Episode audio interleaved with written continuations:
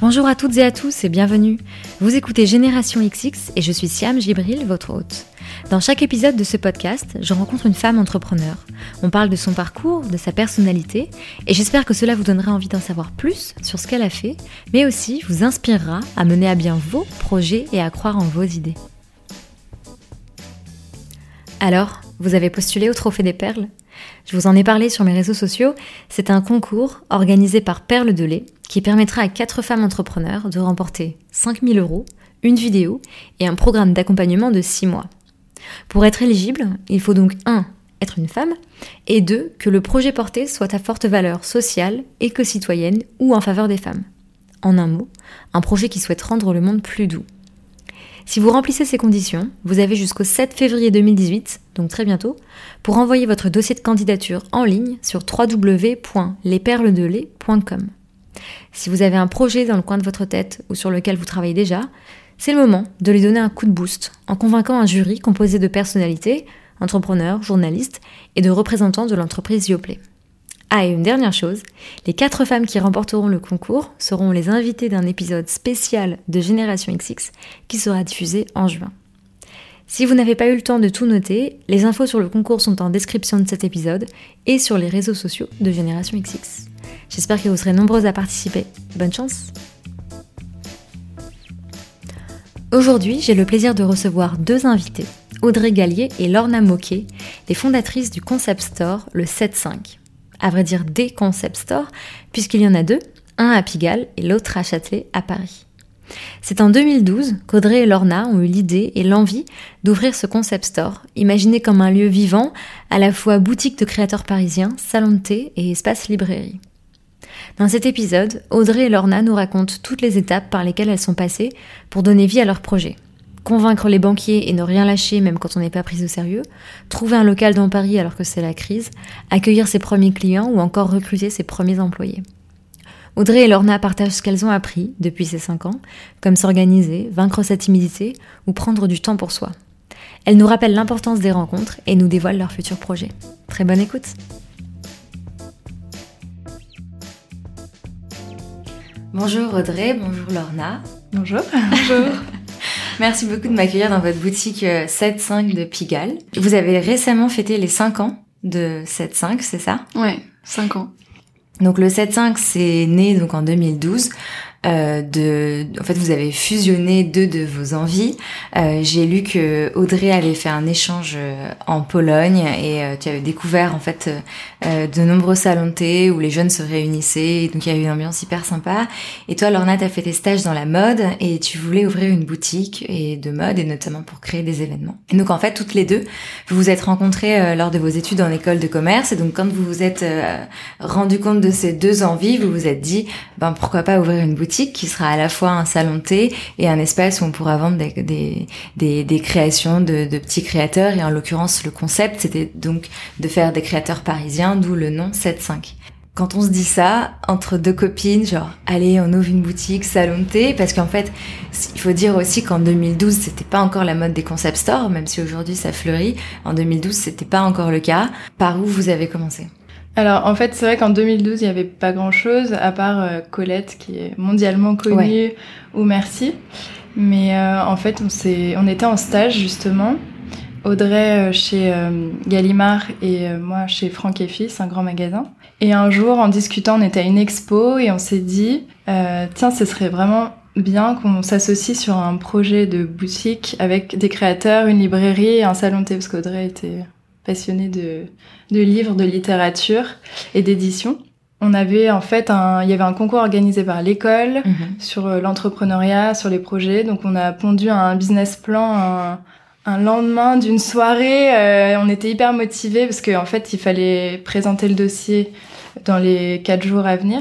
Et euh, en fait, on a présenté le dossier, on est passé devant le jury et ça s'est bien passé. On a gagné le concours. Enfin, c'était improbable. Et après, on s'est dit bon bah tiens, à la fin du stage, on peut choisir une majeure et on va se spécialiser en entrepreneuriat parce qu'on était à Rouen à Neoma et l'école proposait justement une majeure entrepreneuriat. Donc on mhm. s'est dit allez, on le tente. De toute façon, on a déjà fait des stages en marketing. La finance, ça nous intéresse pas trop, donc autant aller voir autre chose et voir si notre projet euh, peut fonctionner. Ouais, et au final, d'avoir pu faire ça, ça nous a permis d'avoir une trame en fait. de, de, nous, de nous mettre dans un cadre. Parce que comme tu dis, quand t'as une idée comme ça, enfin, avant d'avoir celle-là, on en a eu plein d'autres, Ouais. mais qu'on qu'on pas germé comme celle-ci a germé. Et celle-ci, je pense qu'elle était, enfin, elle a, elle a pris vie parce que, enfin, c'est devenu un peu une obsession tous les jours. On en a parlé une fois, on en a reparlé la moindre, tu sais, ce qu'on s'est dit hier quand même, ce serait pas mal, et ainsi de suite. Et c'est devenu super sérieux dans notre tête. Donc comme dit Lorna, euh, le concours, ça, ça a marqué un premier pas. En fait, on s'est dit, si des gens nous prennent au sérieux, ça veut dire que, que ben, notre projet peut-être peut voir le jour. Et après, voilà, on s'est lancé dans cette majeure et on a eu vraiment un cadre, des, des profs, euh, des professionnels qui nous ont accompagnés, qui ont cherché la petite bête, qui nous ont fait creuser. Euh, On a appris à pitcher euh, notre projet, euh, à mettre des chiffres dessus. Enfin voilà, tout ça, ça nous a permis en 4-5 mois de vraiment mûrir euh, la chose et de sortir de l'école avec un business plan. Alors c'est un, c'est un travail un peu scolaire, mais mine de rien, si jamais on n'avait pas fait ça, bah peut-être que cette idée, ça aurait été quelque chose qui serait resté en nous. Parce qu'à la base, quand on en parlait, on se disait pourquoi pas après, on bosse et puis on verra quoi. Mhm. Et en fait, euh, de d'avoir cette majeure là et de pouvoir le faire à l'école, ben on s'est dit euh, on le fait parce que de toute façon c'est le moment de le faire, de travailler sur le sur ce document. Et, euh, et quand on est sorti de l'école, euh, l'obsession était clairement ancrée dans nos cerveaux, c'est-à-dire qu'il y avait aucune possibilité pour que euh, mette ça sur un coin de la table et qu'on se dise bon, on va chercher un travail euh, dans une grosse entreprise et puis on, verra ça plus tard quoi. On, était sûr de nous et voilà, on avait ce qu'il fallait pour commencer quoi. Dans les, dans les précédents épisodes, j'ai l'impression qu'avec chaque invité, il y a un débat sur le business plan. Est-ce qu'il faut en faire un ou pas? Est-ce qu'il faut faire un- des projections à trois ans? Mais en fait, la particularité avec votre projet, c'était quelque chose de hyper concret et de physique, en fait. Ouais. Il a, est-ce qu'il a été question au début de vous dire, euh, on va lancer sur Internet, enfin, un conception sur Internet? Non, il y avait tout de suite la, la composante salon de thé, librairie, donc il fallait Oui, que ce bah, soit physique. En fait, nous, on est allé complètement à, à l'envers. C'est-à-dire que tout le monde lançait son e-shop. Et nous, on s'est dit non, on veut un lieu physique. Tout le monde nous disait, mais vous êtes folle, c'est la crise. Euh, pourquoi ouvrir une boutique Tout ferme à Paris. Et en fait, non, nous, le plus important, c'était le contact avec le client. Et on voulait vraiment apporter un service personnalisé et se dire, bon, euh, on accueille les gens comme, euh, comme à la maison. Et du coup, pour ça, il faut des financements et euh, la banque a besoin d'un business plan euh, bien Mhm. cadré. Mhm. Et c'est vrai qu'en disant qu'on sortait d'une école de commerce, qu'on avait fait une spécialisation en entrepreneuriat, on était un peu plus prise au sérieux. Ouais, sans- clairement sans business plan. euh, Ouais. Déjà avec un business plan qu'on avait bien bossé, euh, on s'est fait claquer pas mal de portes au nez. Euh, notamment les banques qui nous voyaient arriver, enfin 23 ans de, de filles, euh, honnêtement, euh, on est tombé sur pas mal de banquiers qui étaient morts de rire, hein, qui se disaient, mais... Alors déjà, en plus, on leur parlait de concept store, ils comprenaient pas. C'est, mais qu'est-ce que pourquoi euh, c'est soit un salon de thé, soit une boutique, euh, soit une boutique de bijoux, soit une boutique de maroquinerie, mais là, vous mélangez tout, quoi. Donc sans business plan, je pense que euh, on, on serait passé à côté, on, a- on aurait eu du mal en tout cas à convaincre. Et donc, comment ça s'est passé? D'abord, vous êtes allé chercher des financements. Est-ce que vous aviez déjà euh, une idée du lieu? En fait, c'est que c'était quoi un peu les étapes euh, par lesquelles vous êtes passé? Première chose qu'on a faite, on s'est dit on va se faire un voyage toutes les deux euh, en Inde, euh, road pas comme ça on, on, se teste aussi. Enfin, on a été coloc, on a vécu euh, ensemble pendant deux ans, donc on se connaissait par cœur déjà. Enfin, on se connaissait par cœur déjà, mais on s'est dit on, se fait ça parce que ça va être une aventure, euh, ça, ça va être une aventure intéressante. On va voir dans des situations imprévues comment on réagit. Donc ça, c'était notre première étape. Préalable et après euh, on a commencé par les banques. Parce qu'on savait on nous avait dit que c'était très long Mhm. et que, et que en fait c'est un peu le serpent qui se mord là que quand tu ouvres un commerce tu peux pas euh, signer de, de bail si jamais t'as pas euh, avancé avec la banque. Mais Mhm. la banque n'avancera pas avec toi si t'as pas un bail euh, à, leur, à leur présenter. Donc au bout d'un moment en fait tu tournes en rond. Et c'est c'est c'est long c'est compliqué et ça rend ça rend dingue. Donc la, la première étape à faire c'était vraiment de de faire le maximum de banques pour essayer de, de prendre le maximum de contacts et euh, ça c'était un peu euh, pour moi la première étape Mm. qu'on a faite Après, en, en parallèle, on ciblait aussi certains quartiers de Mhm. Paris. On- Il y en a quelques-uns qu'on connaissait pas, comme le 9e, où finalement on s'est installé.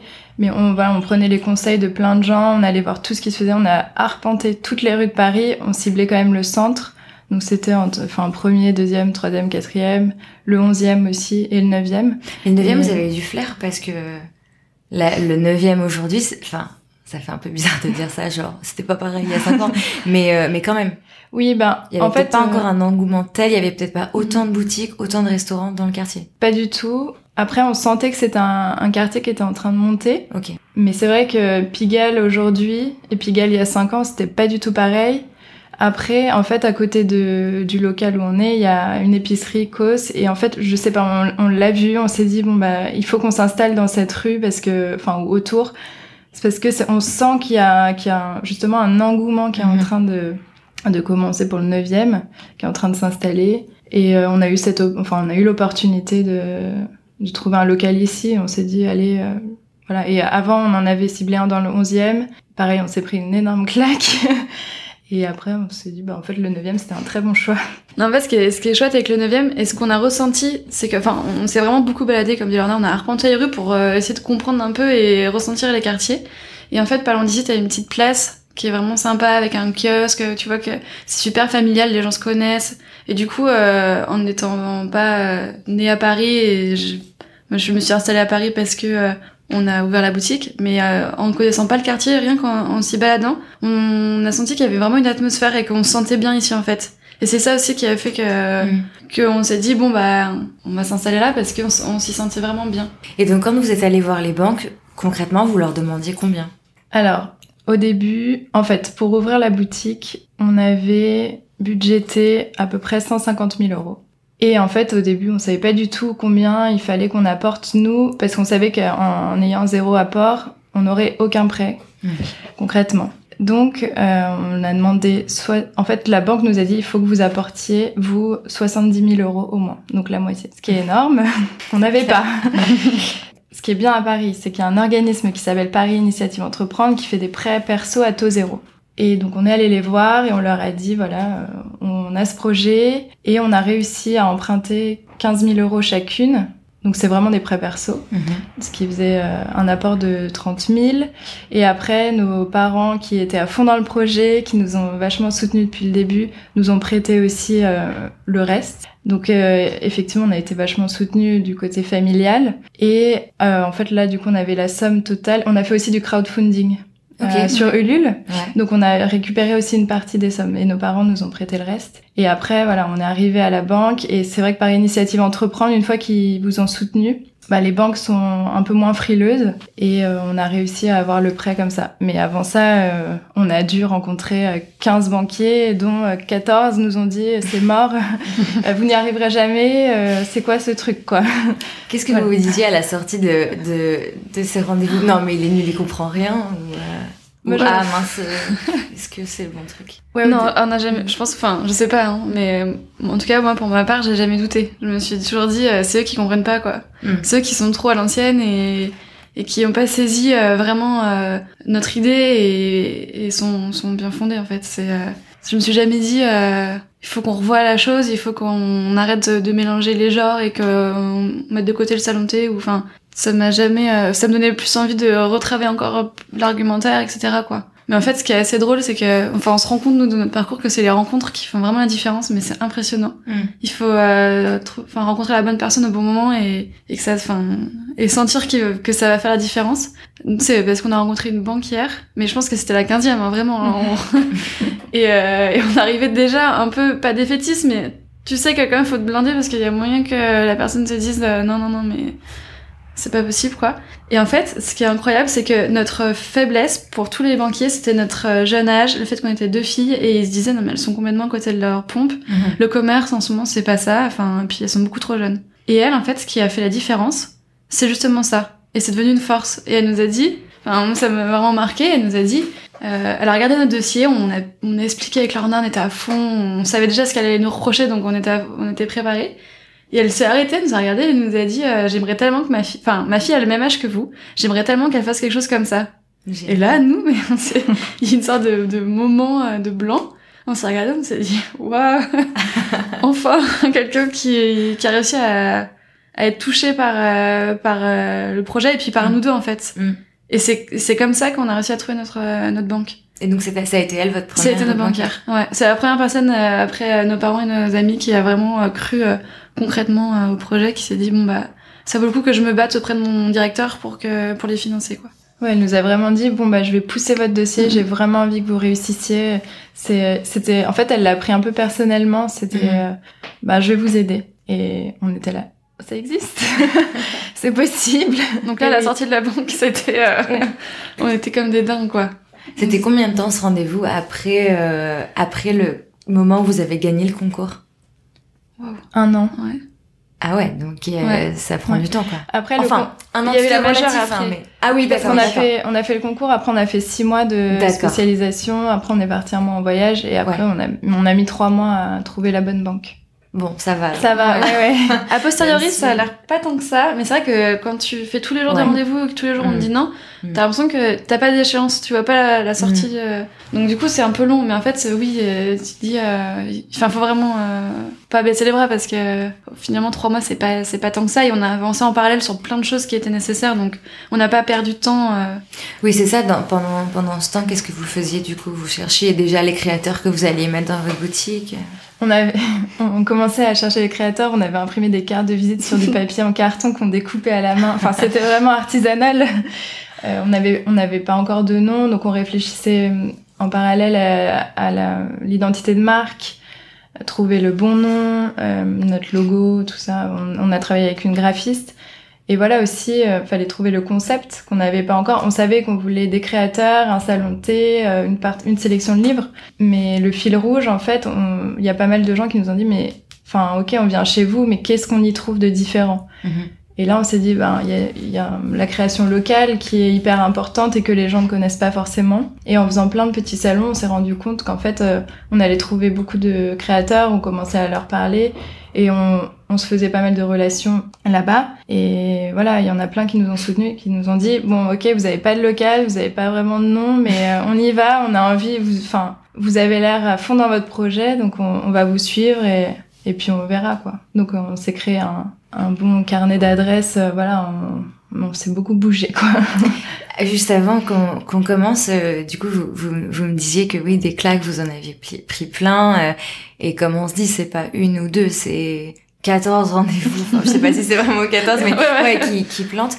Et bien sûr, le message, c'est de pas baisser les bras. Mais ma question, c'était quand est-ce, enfin, est- est-ce qu'il y a une différence entre la persévérance et l'obstination. Est-ce qu'il y a pas des moments où, euh, où on se dit bon bah c'est pas le bon timing ou euh, tu vois qu'est- qu'est-ce qui te fait aller euh, au rendez-vous d'après? Qu'est-ce qui te fait euh, continuer? Est-ce que ça a joué que vous soyez deux? Est-ce que j'imagine le, le soutien de votre famille, de vos amis Qu'est-ce qui à chaque fois vous poussait? Bah, je pense vraiment euh, le duo. Parce qu'en fait, euh, on se rend compte que dès qu'il y a des moments durs, dès qu'il y en a une qui fatigue plus, qui baisse les bras, l'autre elle prend la relève en fait. Donc Je trouve coup, ça dingue quand les gens me disent ça. non mais C'est fou comme il y a un balancier qui se... ah ouais non mais Ouais. c'est et même si toi-même t'es fatigué et tout, tu trouveras quand même la force parce que tu vois que l'autre est Mm. pas est pas nécessairement au, top et qu'elle est fatiguée et que là c'est dur.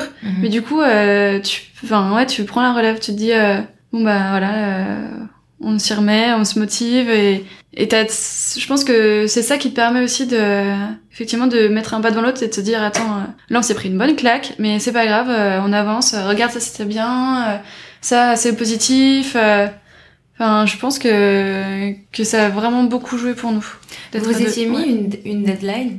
Euh, Je crois quand même qu'on s'était dit Ouais. euh, bon on verra dans un an où ça en est mais en fait euh, c'était compliqué parce que euh, moi je vivais chez mes parents euh, en région parisienne Mhm. je travaillais à côté euh, en vente euh, dans une grande enseigne Lorna elle faisait des petits boulots de de comment on appelle ça de d'accueil et de ouais Mhm. de tests d'accueil et c'était enfin c'était vraiment la galère quoi la galère Mhm. totale donc il y a un moment tu te dis euh, ça- enfin on peut pas vivre comme ça pendant deux ans c'est pas possible quoi donc du coup euh, on, on s'était pas mis une échéance en disant genre là si on n'y arrive pas c'est foutu mais euh, mais je pense que on aurait du mal à tenir à une année comme ça vraiment Et donc, à quel moment vous vous êtes mis à temps plein? Une fois que vous avez eu le, le prêt, là, ça, ça a lancé, ça, ça a mis un coup En d'accélérateur. fait, on, on était quasiment à temps plein tout le temps. C'est juste que moi, mes boulots de, de test d'accueil, je commençais à 6h30 le matin, je Mm. finissais à midi, donc après j'avais ma journée. Audrey, c'était pareil, elle travaillait le week-end ou le soir. Donc en fait, on, on avait quand même beaucoup de temps pour développer le projet, mais on a arrêté totalement de travailler à partir du moment où on a eu le prêt et euh, ouais, c'était à peu près en mars-avril et on a signé le local en juin. Ok. quand Mais- t'as le prêt tout s'accélère Ouais. en fait parce que justement je te disais c'est le serpent qui se mord la queue donc en fait à partir du moment où ton prêt est signé enfin tu peux t'es rassuré Et, euh, et, tu peux signer ton prêt quand euh, tu as un bail à proposer à la banque en fait. Mhm. Donc c'est cet équilibre là qui est Mm. très très dur à trouver parce que à la fois euh, déjà c'est dur de trouver un local dans Paris. Ouais. Et nous on avait des contraintes, euh, des grosses contraintes, c'est-à-dire que euh, étant donné qu'on n'avait pas beaucoup d'apports, euh, il n'était pas possible pour nous de d'avoir un local où tu as des un fonds de commerce à reprendre, où tu dois payer un droit d'entrée, enfin les pas de- les fameux pas de porte parisiens qui Ouais. te, enfin qui t'est, c'est impossible quoi, on n'aurait jamais pu y arriver. Donc du coup ça c'était, il nous fallait vraiment une location pure et, euh, et l'emplacement, euh, la surface, etc. Tout ça, un bail, un nouveau bail pour pouvoir euh, proposer la petite restauration. Enfin tout ça c'était des contraintes euh, hyper importantes. Donc du coup quand tu trouves enfin le local et le propriétaire qui se dit euh, ok elles sont jeunes mais bon pourquoi pas? Parce que ça aussi on a eu du mal avec les banquiers mais les Mhm. propriétaires euh, c'est la même chose on avait on avait du mal avec eux. Donc à partir du moment où tu trouves le propriétaire qui te dit ok et que tu arrives à peu près à négocier ce que tu veux sur ta franchise de loyer, sur ton loyer, etc. Si la banque te suit pas, euh, enfin nous ça a été un moment qu'on a, pas super mal vécu mais qui a été très très très stressant parce que on avait trouvé ce qu'on voulait, le local de nos rêves, coup de cœur, on est rentré dedans, on s'y est senti bien, on s'est dit non mais c'est celui-là qui c'est ce qu'il nous faut. La banquière nous disait oui oui je suis en train de travailler sur votre dossier mais voilà ça va pas non plus ça peut pas non plus si vite que ça. Donc du coup tu as envie de signer une promesse de bail, mais si, si la fille après elle te dit, bah en fait non, j'ai pas pu avoir le prêt, t'as signé une promesse de bail. Enfin, le jour où tu signes ça, tu te dis, euh, je, là, je m'engage pour les neuf prochaines années quand même. Ouais. Donc du coup, euh, ça a été un moment hyper intense. Très vite, enfin, à partir du moment où tu trouves ton local, ça peut aller très très vite et c'est très intense. Et ça, ça a été, euh, ça a été un bon coup de stress euh, pour nous. Et effectivement, là, du coup, tu t'arrêtes de bosser à côté et tu te mets à fond dessus parce qu'il faut réussir à convaincre tout le monde dans le bon timing. Mhm. Ça s'est fait puisqu'on est là cinq ans plus tard. Forcément, vous vous souvenez euh, du premier jour où vous avez ouvert la porte euh, du 7-5 Alors ça s'est fait en deux temps. Tu veux dire le premier jour où- quand tout était terminé? Ouais. La soirée d'ouverture ouais, on ça s'est fait en deux temps. On a ouvert un. En fait, on a fait la soirée d'inauguration un jeudi et on a ouvert la boutique le samedi. Donc ça, c'était deux grands moments forts de la Mm. même semaine. Mhm. Donc la soirée d'inauguration, en fait, on s'est retrouvé avec euh, 200 personnes, dont la moitié qu'on ne connaissait pas. on en avait parlé avec euh, justement ce- cette campagne de crowdfunding, on en parlait sur les réseaux et on a été hyper bien entourés et hyper soutenus cette soirée. Enfin, c'était vachement d'émotion Mm. parce qu'on se disait, ça y est, on l'a fait.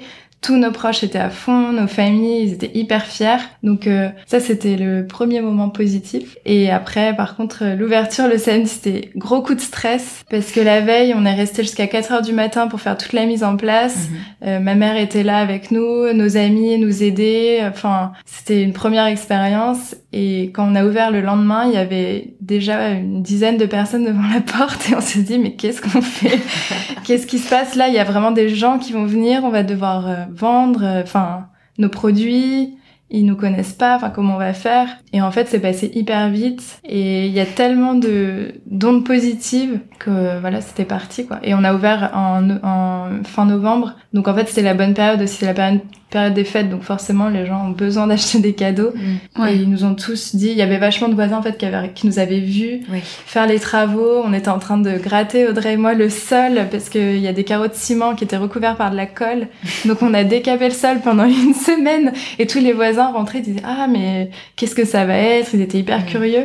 Donc pareil, ils sont venus nous voir. Enfin, on est, on s'est sentis vachement soutenus. Ouais, on a eu un accueil dans le quartier Ouais. qui est incroyable. Et encore maintenant, on a plein de clients avec qui on est devenus proches, enfin, qui nous suivent depuis le début. euh, c'était vraiment super fort euh, cette journée-là. C'est, on était très stressés. euh, c'est un, c'est un peu l'aboutissement de, de pas mal de, de boulot et, euh, et tu te dis, enfin, moi j'étais intimidée, c'est derrière ta caisse, c'est là.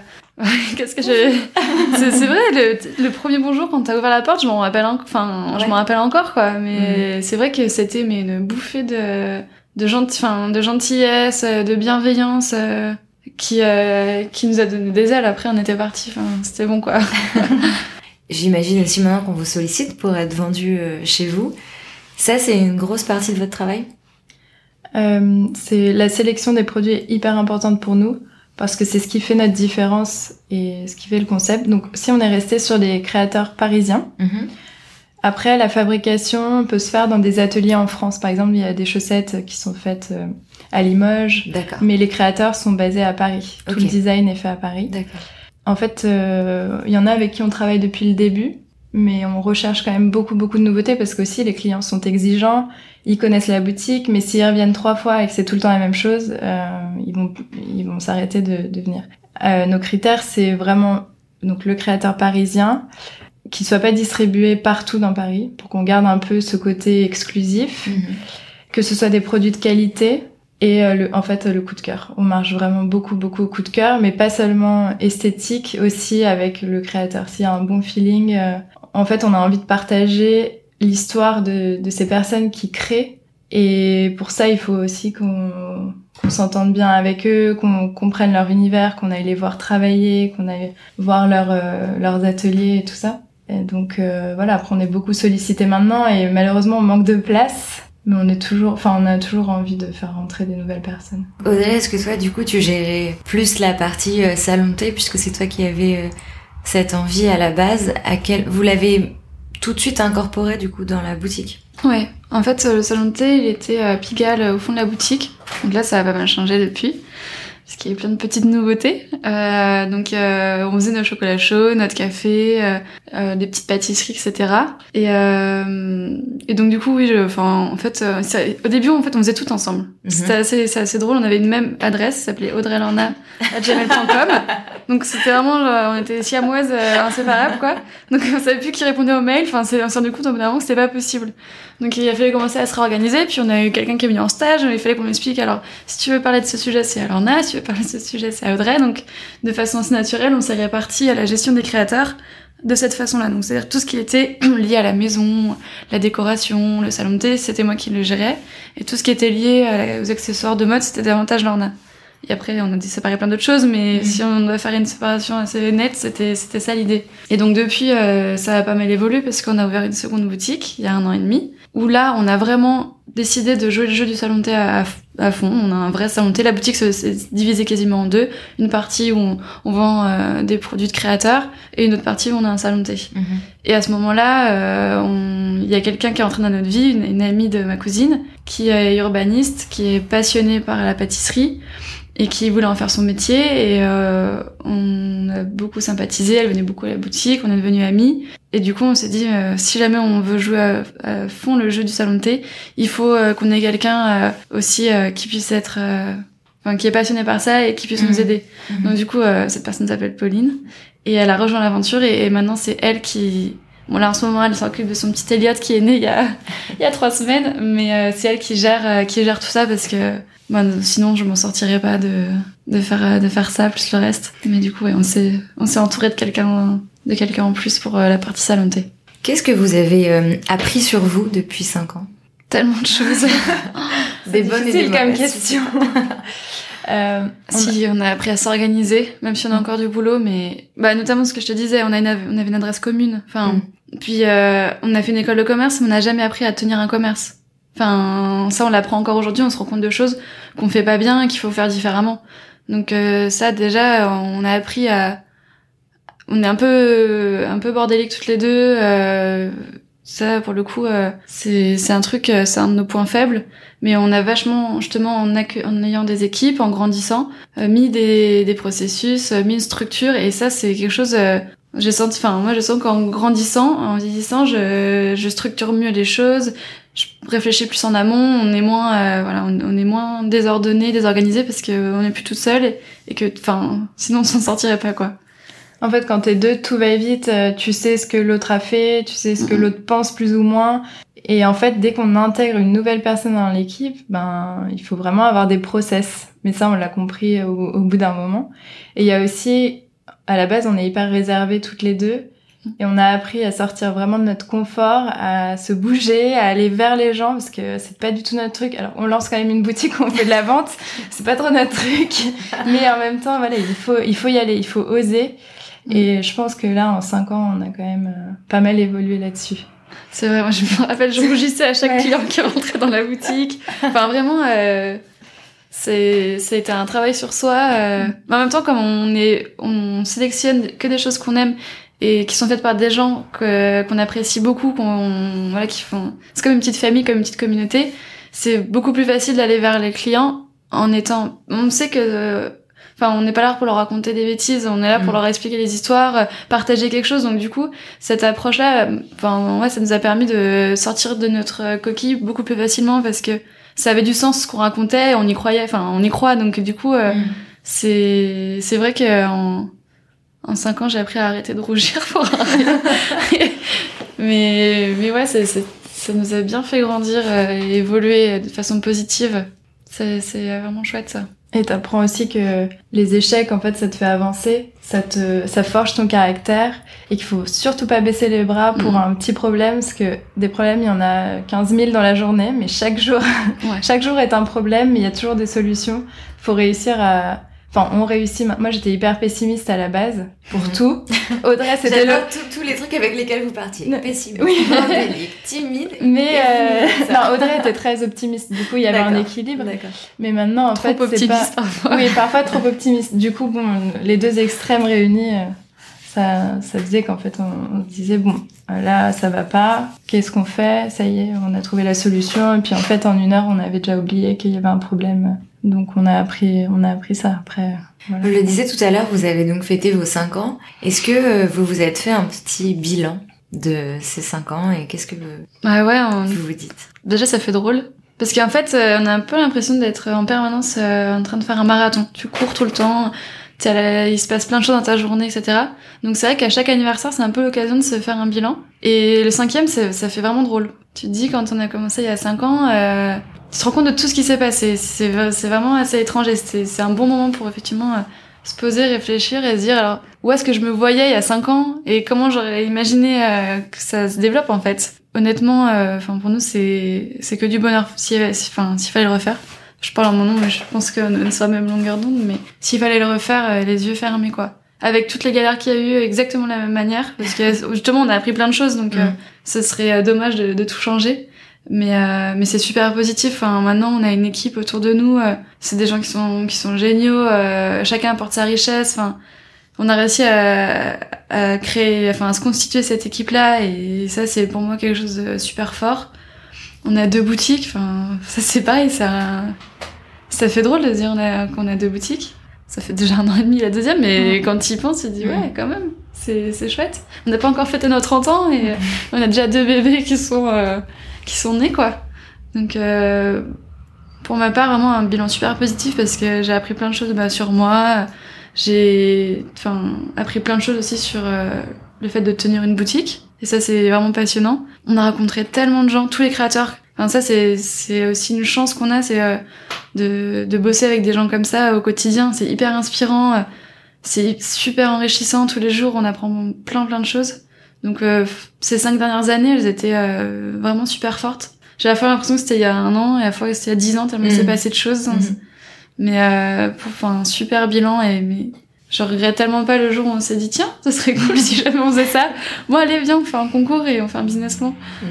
Mais c'est hyper riche en fait parce qu'on a 10 métiers en un. Enfin, on fait de la gestion, on fait des RH, on fait euh, de la compta, on fait des achats, on fait de la vente. Euh, on apprend à, enfin, on a fait des travaux nous-mêmes, on a appris plein de trucs. Enfin, en fait, on fait beaucoup de choses nous-mêmes aussi. Et ça a été, euh, ouais, super riche, euh, beaucoup, de- enfin, une expérience hyper, hyper euh, enrichi- enrichissante. Je me répète, mais voilà, on se dit bon bah en cinq ans on a déjà fait tout ça. euh, quelles seront les cinq prochaines années? On est hyper contente du, parcours. euh. On dit souvent que une sorte de seuil, enfin de, palier pour une entreprise, c'est 2-3 ans. Euh, et quand on passe ce cap des 2-3 ans, ça veut dire que il y a de l'argent qui rentre, qu'on peut. Enfin voilà, on a passé ce cap. Vous avez eu l'impression de le passer? Alors non, parce que le problème c'est qu'à partir du moment où ça allait déjà un peu bien, on était encore que toutes les deux, ben on s'est relancé dans une autre boutique et du Mm. coup on replonge dans euh, la difficulté financière parce qu'on a réemprunté euh, en perso aussi pour pouvoir réinvestir, on a réemprunté auprès de la banque. euh, Il y a des investisseurs qui sont rentrés dans, dans la société et du coup, on est reparti de zéro en fait. Même si on, on avait construit quelque chose, euh, voilà, il, nous, il faut encore, euh, je pense, deux trois ans avant que ça se stabilise vraiment. Et surtout qu'on a encore plein de projets. Mais voilà, on sait que maintenant ça va mieux. En tout cas, enfin, le bilan est positif aussi au bout de cinq ans euh, au niveau financier. Donc en fait, vous réinvestissez euh, ce que vous avez gagné ces dernières années dans Ouais. de nouvelles boutiques, dans des nouveaux projets. Ouais, on aime bien. euh, prendre des risques et se dire bon là on était bien qu'est-ce que quelle est la suite quoi. Et là c'est une opportunité euh, qu'on a eu euh, assez, assez incroyable euh, via la mairie de Paris qui souhaitait installer des, des boutiques de créateurs dans une grosse structure donc le Forum des Halles. Et du coup ouais, on s'est dit bon bah pourquoi pas parce que finalement la première boutique elle marche bien elle, ça se passe bien allez on, se rejette dans le grand bain on recommence mais tu recommences mais c'est pas exactement la même chose que c'est pas le même quartier c'est pas la même taille le salon de c'est vraiment là on fait des, des brunchs, des déjeuners, etc. Donc c'était plus c'était plus la même échelle quoi. Mm. Tu on a dû recruter une équipe. Et quels sont vos projets euh, avec le 7.5 du coup? Ben, on va lancer notre propre marque parce que ça nous titille depuis hyper longtemps. Bah à force de côtoyer des créateurs, on s'est dit bon bah on va lancer nos propres produits parce qu'on sait qu'il y a des, des gens qui nous suivent, euh, nos clients qui viennent et qui sont un peu friands de nouveautés et on a annoncé qu'on allait lancer notre marque. En fait, on a vu qu'il y avait un engouement énorme qu'on n'avait pas du tout mesuré. Du coup, on a vachement la pression. Mais ça, c'est notre gros projet de 2018. Donc, on est en train de travailler dessus. On ne sait pas exactement quand est-ce que ça va sortir, mais voilà, c'est un, axe de développement auquel on n'avait pas forcément pensé au début, mais mhm. qui nous passionne et on a vraiment envie de, de faire ce projet. Après, euh, une, enfin, peut-être des pop-up à l'étranger c'est en cours de réflexion. Je crois que vous m'aviez parlé du Japon, non? Ouais, on aimerait bien. D'ailleurs, on va commencer à prendre des cours de japonais à la ah rentrée, là. Ouais, bonne résolution de 2018. Euh, on aimerait bien, ouais. Ça nous fascine ce pays et, et puis euh, les Japonais euh, ont un goût particulier pour Paris, les Parisiennes, ce qui est fait à Paris. On, on a un super bon contact avec cette clientèle. Donc du coup, ouais, ça nous, ça nous donne un peu envie d'aller voir ce qui se passe là-bas. Et est-ce que à côté de ça, vous avez quand même le temps pour des projets perso aussi? Oui, en commun en plus. Ah en fait, on est vraiment inséparables. Ouais, ouais, on a. Ça faisait longtemps euh, qu'avec des amis, on avait envie d'avoir une maison à la campagne. Et donc là, on s'est lancé dans un gros projet avec plein plein de copains. On est une grosse bande à avoir acheté une maison de campagne dans le Perche. Donc euh, là, ben, les week-ends, euh, quand on peut, on fait des allers-retours, on casse des murs, on fait du jardinage. Ça, c'était un gros, gros projet de cette année. Euh, ça permet de se rééquilibrer complètement. Euh, mm. Parce que Paris, c'est, c'est génial, mais c'est vrai que parfois, euh, enfin, moi, j'ai vraiment besoin de nature, de calme, de faire des choses manuelles pour me vider la tête et, avoir l'impression, enfin, de faire, de faire quelque chose d'autre que juste, enfin, juste tenir une boutique, etc. mais, mais c'est vrai que ça rééquilibre complètement hein, d'avoir cette, cet échappatoire en fait, on a eu du mal au début à couper. Mhm. Parce qu'on était, enfin, pendant trois ans, on était 7 jours sur 7 euh, en boutique, euh, on, lâchait pas, enfin, et on avait peur que de prendre du temps pour nous. Et c'est encore le cas pour moi de temps en temps, hein, mais en fait, on culpe, enfin, là, je parle de moi, je culpabilisais de pas bosser le week-end certaines fois, par exemple. Mhm. Et en fait, c'est, il faut pas, c'est pas bien même pour ta santé de se dire ça. Et là, en fait, on a trouvé quand même un équilibre parce que maintenant, on travaille beaucoup moins les week-ends et on peut, on peut profiter. On a aussi des équipes qui sont là pour nous soutenir. Et, mais c'est difficile de, de se dire, là, j'arrête de regarder mes mails. Enfin, c'est quasi impossible. Mais voilà, maintenant, on réussit à se prendre des vacances et à se dire, bon, là, je pars deux semaines, je regarde vite fait mes mails, mais je sais que l'autre est là pour gérer s'il y a un souci, et mm. puis en cas d'urgence, je suis joignable. Mais voilà, c'est important aussi de, de prendre du, du, temps pour soi. Et c'est vrai que cette maison-là nous permet de faire plein de choses manuelles qui vident la tête et qui au final font du bien parce qu'au bout d'un moment, on n'est plus du tout efficace. Enfin, ça sert à rien de travailler 14 euh, heures par jour, euh, non-stop, sans prendre de pause, si derrière, en fait, le résultat est qu'on est fatigué, on tombe malade euh, du jour au lendemain. Enfin, c'est vrai qu'on a mis longtemps avant de comprendre qu'on pouvait lâcher. Enfin, au début, les horaires de la boutique, c'était presque 9h, 21h. Mm. Et c'était tous les jours parce qu'on on se disait, on peut pas, euh, il faut qu'on soit là, il faut qu'on soit là. On était là tout le temps, toutes les deux. On s'interdisait de, de faire des choses à côté parce qu'on disait, si on n'est pas là, ben, enfin, c'est, c'est vrai que c'est bête, mais maintenant, on, on arrive, enfin, on a compris euh, que tu es vachement plus efficace quand tu es à côté. Ben, tu te permets d'aller faire ton footing ou aller au ciné ou faire des choses euh, normal quoi. Ouais, voilà. Mais c'est vrai qu'au début, on pense surtout à je me suis tellement endettée sur ce projet que je peux pas je peux pas rater. Mais en fait, euh, enfin c'est pas parce qu'on prend une heure pour aller voir une expo ou qu'on fait du sport euh, que mm. ça va changer le, la société. Enfin, il y a forcément une pression financière. Euh, ça, ça vous a impacté? Ah oui, complètement. Bah, déjà, ton quotidien, il, est différent parce que t'as pas du tout le même salaire que tes potes, quoi. enfin, déjà, on n'a pas eu de salaire pendant très longtemps. Mm. Et, euh, et on l'augmente de temps en temps, mais de très peu, parce que bah, à chaque fois, tu te dis, cet argent-là, il pourrait être ailleurs, donc on s'est habitué à vivre avec euh, pas non plus énormément. Donc euh, c'est sûr qu'au quotidien, enfin, il y, a des moments où tu sens une, tu sens une différence, quoi. Mais euh, mais après, on est tellement épanoui dans notre travail que ça en devient, c'est pas quelque chose qui qui nous empêche de vivre et qui nous rend qui nous rend malade. Mm. Mais c'est vrai que obligatoirement, euh, quand t'as des prêts à taux zéro sur du perso, plus pas un, pas un, pas de salaire ou pas un, salaire encore qui qui permet de vivre super confortablement, euh, t'as as une certaine pression. Après, euh, là, la petite victoire du bilan des 5 ans aussi, c'est qu'on a payé, on a fini de payer notre premier prêt. Donc euh, on l'a payé, on n'a jamais été en retard, mmh. enfin voilà. Donc ça c'était quelque chose qui, c'était une première victoire aussi mmh. pour nous. on se dit ok ça c'est fait. Allez, le reste encore. Mais c'est vrai qu'après maintenant on a, on a une équipe et la priorité c'est de les payer eux mmh. quoi. Donc on passe toujours derrière, mais voilà, c'est notre façon de faire. Et, finalement, on, voit que le positif aussi, parce qu'on sait que maintenant ça va mieux et que voilà, on a plein d'autres projets, donc ça veut dire que on va pas couler normalement l'année prochaine, j'espère. Pour terminer, j'aimerais vous demander euh, ce qui vous inspire, quelque chose qui vous a inspiré récemment, que ce soit un livre, une personne, un voyage, je sais pas. Qu'est-ce qui vous a inspiré? Euh, moi, en ce moment, j'adore euh, bah, écouter tes podcasts déjà et lire beaucoup d'histoires de, femmes entrepreneurs en fait qui sont hyper inspirantes, je trouve. Euh, bah, il y a par exemple Morgane Césalori de Cézanne, euh, Fanny Moisan de Vestiaire Collective aussi, et puis après il y a les fondatrices de My Little Paris, de Oh My Crime qui a un peu le même parcours, plus ou moins. Euh, Mathilde Lacombe aussi que tu avais interviewé, c'était hyper inspirant parce qu'elle, elle a une vie perso. Euh, enfin voilà, on voit qu'on peut avoir sa boîte, avoir des enfants, enfin sans mm. problème. Et euh, moi, ça m'inspire beaucoup à ce, ce genre de parcours. On se dit bon ben déjà on peut. Il n'y a pas que nous qui sommes comme ça, à, à, galérer ou à, à, beaucoup travailler pour pour son propre projet. Mais euh, ça fait aussi rêver de voir que les entreprises euh, se développent à fond et qu'on peut réussir en étant son propre patron. Moi, c'est, euh, j'ai toujours du mal à répondre à ces questions parce mm. que j'ai du mal à choisir quand tu me demandes ce que je préfère ou j'aurais toujours du mal à te répondre, tu vois. Elle est, elle est tellement dure. Bon, déjà, je suis d'accord avec tout ce que dit Arna, c'est aussi des choses qui te permettent de sortir de ta, de ta bulle, en fait, ce genre de, de livres que tu peux lire sur l'entrepreneuriat, les blogs, euh, le magazine encore qu'on a ici, qu'on lit souvent, qui est vraiment passionnant, ou tes mm. podcasts, parce que tu te dis, euh, en fait, je suis pas toute seule à vivre ça.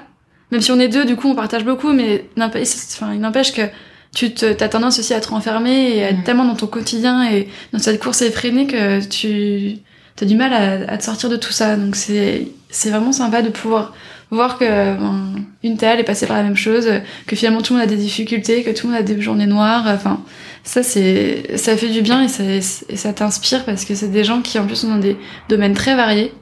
Après moi rien à voir, mais euh, récemment euh, je reviens sur ta question de ce qu'on se permet de faire des choses à côté. Je suis pas du tout euh, une créative mais j'ai envie et ça fait super longtemps que j'avais envie de commencer à peindre mhm. et j'ai découvert une jeune fille qui a un blog qui s'appelle les tribulations de Marie et qui était ingénieure et maintenant fait de la peinture à aquarelle. Et cette fille, je la trouve mais incroyable quoi. Elle, elle, a, était dans un milieu ben, d'ingénieur quoi.